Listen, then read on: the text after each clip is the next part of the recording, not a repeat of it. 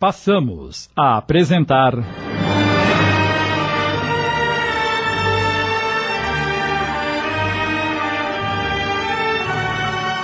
A Jornada, inspirada na obra de Lina de Alexandria, minissérie de Sidney Carbone.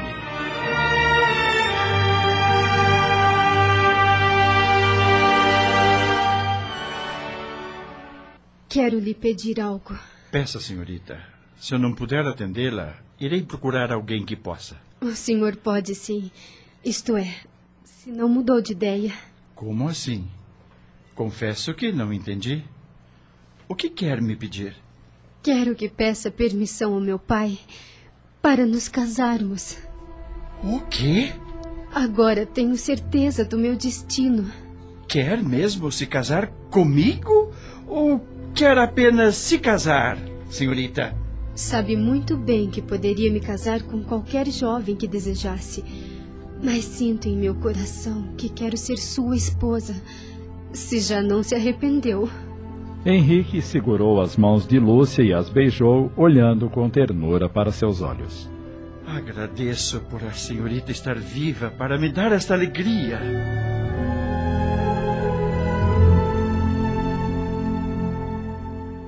Sem demora, o jovem doutor, eufórico, foi falar com os pais dela. Antônio, em sua felicidade, abraçou a filha. Ah, Deus apenas não a curou, minha querida filha, mas também botou juízo nessa cabecinha. Seu pai tem razão, Lúcia. Sua versão pelo casamento já estava nos preocupando.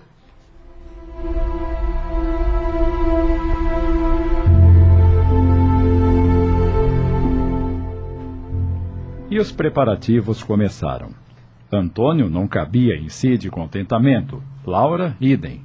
Lúcia era só felicidade e contagiava a todos com sua alegria. Henrique era só gentilezas para com a noiva. Tudo parecia irreal. Vou preparar os doces mais gostosos do mundo para o vosso casamento, sinhazinha. Vossos pais querem que todo mundo saia da festa com a pança bem cheia. Obrigada, Cirila.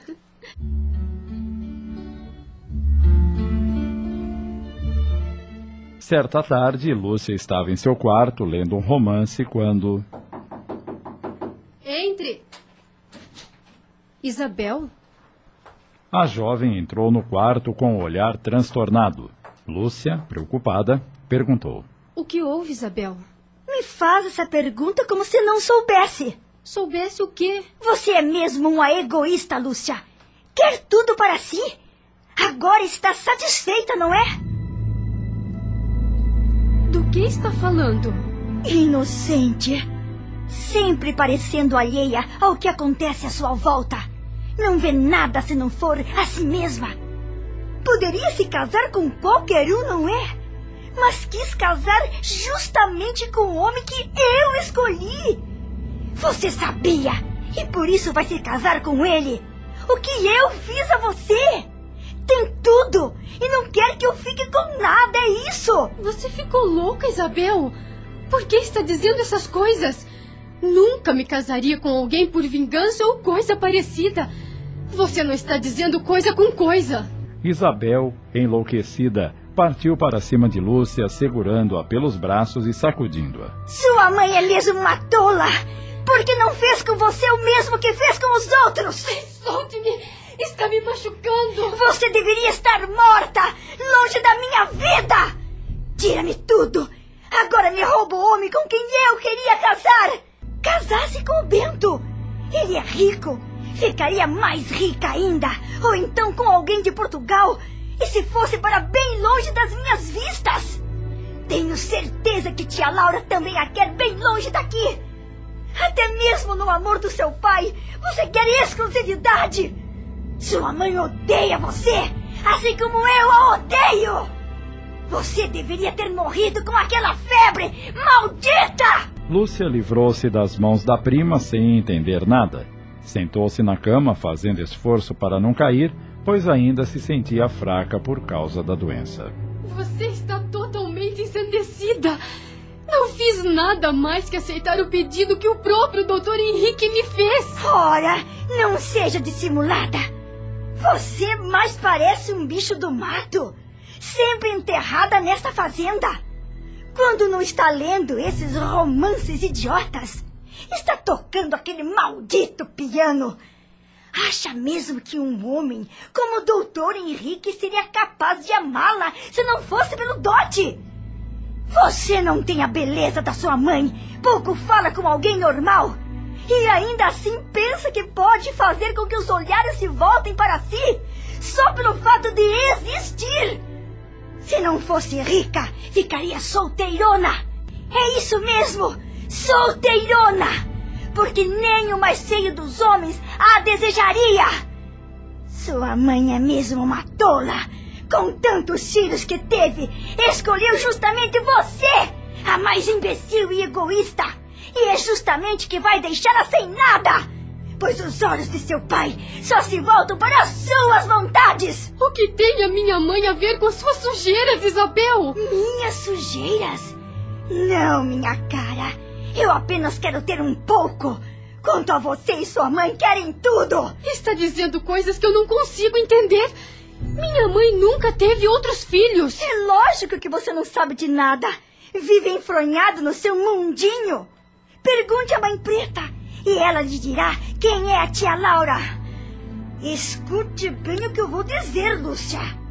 Você poderá se casar com o doutor Henrique, mas jamais será feliz com ele. Eu estarei sempre por perto e farei tudo o que puder para desgraçar a sua vida. Isabel, espere! Isabel! O que está acontecendo, meu Deus? Por que Isabel me disse essas coisas horríveis?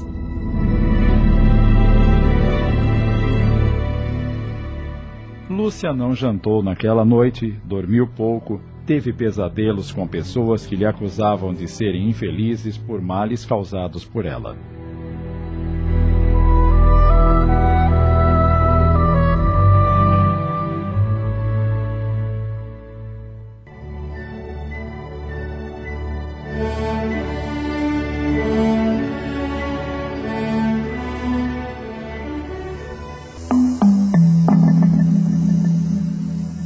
Logo que o sol despontou no horizonte, Lúcia ouviu a cantoria dos escravos, iniciando mais um dia de labuta. Preciso falar com Mãe Preta. Quero saber o que está acontecendo, mesmo que isso me doa muito. Preciso saber a verdade. Se é que Isabel disse alguma verdade.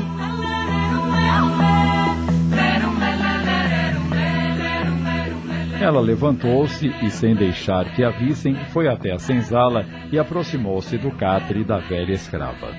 Mãe Preta, está acordada? Sim, menina. Preciso lhe falar. Tava esperando pela sinhazinha. Então, sabe o que me traz aqui? Sei, minha filha, sei. Quero que me fale a verdade. O que sabe sobre a minha mãe? Menina, isso pode causar muitas dor. Deixa o que passou para trás. Não posso, mãe preta. Esse passado também me pertence e preciso saber. Tem de alguma forma ligação com o meu hoje? Seu hoje é a sinhazinha se casar com o jovem médico e sorrir pra vida, já que nada pode fazer para mudar a verdade do passado que só interessa pro vosso pai e pra vossa mãe. Esqueça o que ouviu e trate de fazer com que essas coisas não aconteçam com vós, mercê. Talvez, e nada possa fazer. Mas quero saber o que Isabel sabe e eu não sei. Esta negra não quer que a sinhazinha sofra, trazendo a infelicidade do passado que agora de nada adianta ser comentado. Por favor, mãe preta, eu imploro que me fale, seja o que for. Eu preciso saber. Não poderei fazer nada, como disse, mas saber o que aconteceu será o bastante. Assim não parecerei uma tola, como disse Isabel. Pois bem, eu vou contar, mas não importa o que aconteceu. Tente viver a vossa vida feliz de agora pra frente. Sim, farei isso, mas Por favor, fale tudo o que sabe. Eu vou falar. Escute, minha filha. Estamos apresentando. A Jornada. Voltamos a apresentar. A Jornada. Minissérie de Sidney Carbone.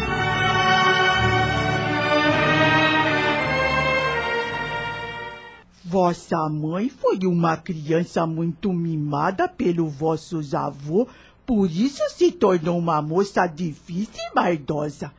Os moços que se interessavam por ela logo sumiam assim que percebiam quem realmente ela era. Mas teve um que ficou seduzido pela beleza dela e a pediu em casamento. Ela, percebendo que a família do moço tinha muito dinheiro e ele era filho único, aceitou se casar com ele. Depois do casamento, eles se mudaram para Portugal para iniciar uma nova vida. Acontece que o pai do vosso pai, seu avô, ficou doente e morreu, e eles tiveram que voltar para o Brasil para tomar conta das terras da vossa avó, que pouco tempo depois também morreu. Vosso pai, então, resolveu ficar definitivamente no Brasil, pois já tinha tomado gosto pelos negócios e pelas terras.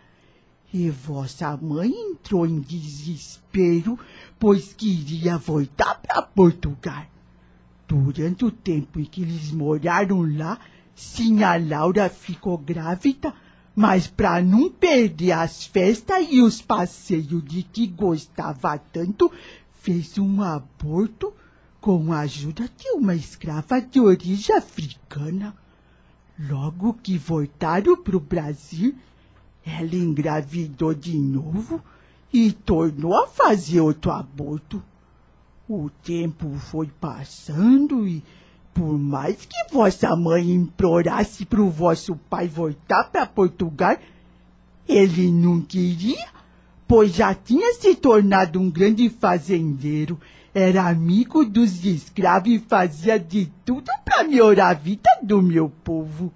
Vossa mãe, então, de vingança, resolveu que nunca ia dar filhos pro vosso pai.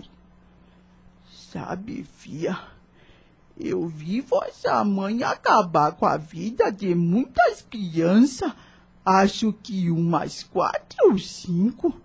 Vosso pai não entendia, achava que era um aborto natural, que a sinhazinha Laura tinha saúde fraca e por isso não conseguia segurar as crianças. Com isso ele foi ficando triste e aos poucos foi deixando de dar atenção para ela. Um dia contaram para ele que alguns fazendeiros da região se deitavam com as escravas.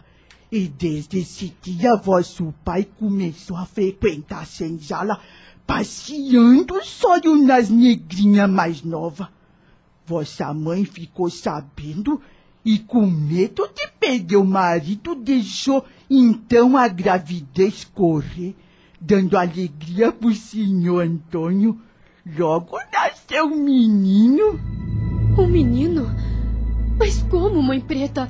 Eu nunca tive irmãos. Deixa eu acabar de contar, sinhazinha. Está bem. Continue. A alegria do vosso pai durou muito pouco. Pra se vingar dele, vossa mãe envenenou a criança, matando o menino com apenas uma semana de nascido. Meu Deus! O Zinhozinho quase ficou louco, chorava feito criança, pedia a Deus que devolvesse os fios que ele tinha levado. Só que o senhor Antônio não sabia que era a própria esposa culpada. Só por causa de uma vingança alimentada por egoísmo e vaidade. Por muito tempo vossa mãe deixou de engravidar. Sinha Laura contava com suas maldades para voltar para Portugal. Mas aos poucos foi perdendo as esperanças, já que o vosso pai tinha decidido nunca mais sair do Brasil. Passado alguns anos, ela se descobriu grávida de novo.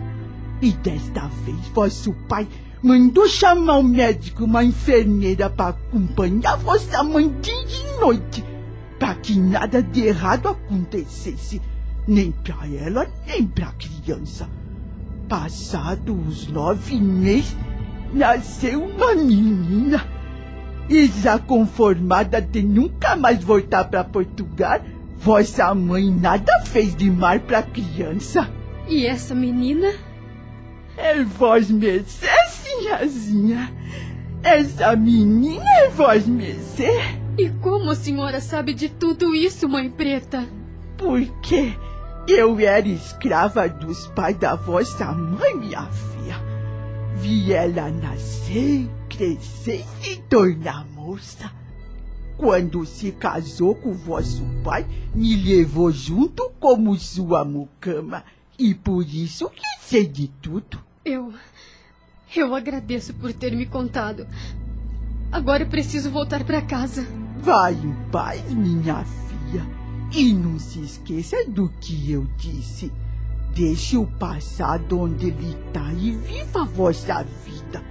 Não vale a pena se torturar pelo que não se pode mudar.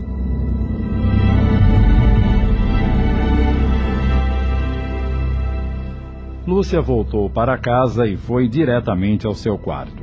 Estava tensa e ao mesmo tempo emocionada com o que ouvira.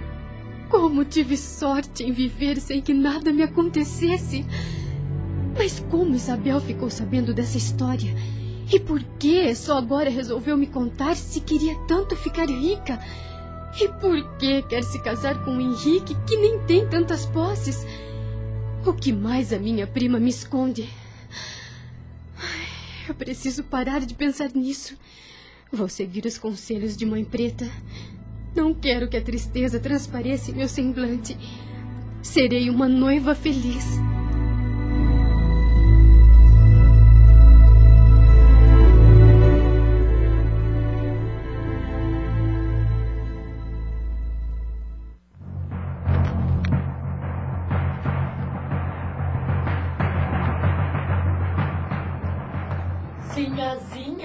Que foi, Cirila? acabou de chegar uma visita para vós Messê. É a menina Ana. E tá lá na sala esperando. Lúcia deixou a sala de costura, onde tinha terminado de provar o seu vestido de noiva, e foi ao encontro da amiga. Ana, minha amiga, que alegria em vê-la. Lúcia, querida, estava morrendo de saudade. Me dá um abraço. Ai, é tão bom estar com você. Depois dos cumprimentos, Lúcia pegou-a pela mão e conduziu-a para a sala de costura, a fim de mostrar-lhe o enxoval que estava sendo confeccionado. Não está ficando lindo? Você é mesmo uma malandrinha, hein? Como pode casar primeiro que eu, se nem queria? Coisas do destino. Mas você não disse o que está achando do meu enxoval. Ah, está lindo. Estou muito feliz em saber que se casará com alguém que você mesma escolheu. Hum, para dizer a verdade, não fui eu que escolhi, e sim o doutor Henrique. O que importa é que vai começar uma nova vida, perto dos seus pais, sem ter que deixar sua casa, o que tanto temia. Ai, sabe, Ana, não sei ao certo o que acontece nesta casa. Sinto muitas vezes que vivo em muros de mentira e que todos fazem de tudo para manter essas mentiras muito bem escondidas. Ora, fantasias, minha cara. Veja seu pai. Sempre a tratou como uma rainha. Você vive como muitas moças sempre sonharam. E ainda vai desposar um homem respeitado e querido por todos. Mas isso pode ser apenas ilusão. Como assim? N- não posso lhe contar tudo o que sei. Mesmo porque não tenho certeza se o que tenho ouvido é verdadeiro. Mas lhe digo, Ana, tudo parece o que realmente não é. Bem, se nem mesmo você tem certeza, é melhor apenas fazer o que lhe é possível e deixar de pensar besteiras. É, você tem razão. Mas me fale sobre a festa do casamento. Estou louca para saber tudo. Não me esconda nada, por favor. Antes, vou pedir a Cirila que prepare uma limonada para nós e depois inteirarei de tudo.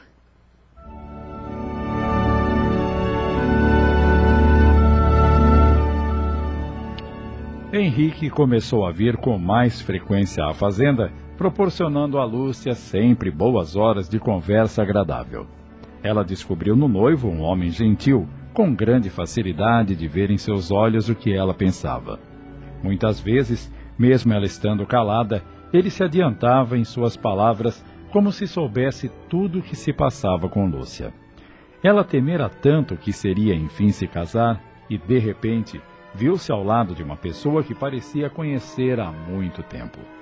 Ele lhe estimulava seus dias, trazendo consigo livros que encomendara de Portugal. Era realmente uma felicidade.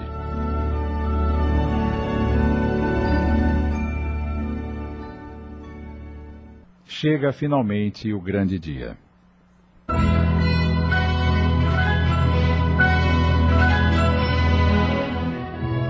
Lúcia estava não somente bela em seu traje de noiva, como também muito feliz. Henrique idem. A cerimônia e a festa realmente, por muito tempo, haverão de ficar gravados na memória de todos que compareceram. Tudo foi acertado assim. Lúcia e o marido morariam na fazenda, atendendo ao apelo do senhor Antônio mesmo Henrique tendo de sair muito cedo para clinicar na cidade.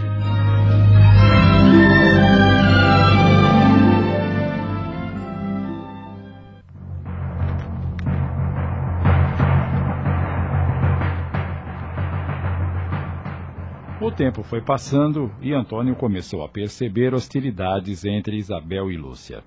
Decidiu então que era hora de Isabel se casar também e tratou de arrumar um noivo para a sobrinha. De imediato, pensou numa pessoa. Alguns dias depois, chamou a esposa e. Já está tudo acertado. Converse com Isabel e diga-lhe que ela se casará dentro de um mês. Está bem, Antônio.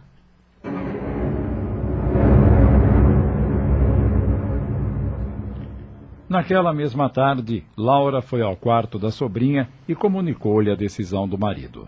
Ao ouvir o nome do noivo, quê? O Bento? Tio Antônio quer que me case com aquele insuportável do Bento? Exatamente, Isabel. Pois diga ao seu marido que eu não me casarei com aquele homem nunca! Nunca, entendeu?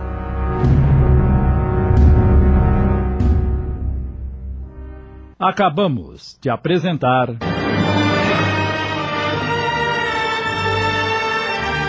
A Jornada inspirada na obra de Lina de Alexandria, minissérie de Sidney Carbone em 25 capítulos.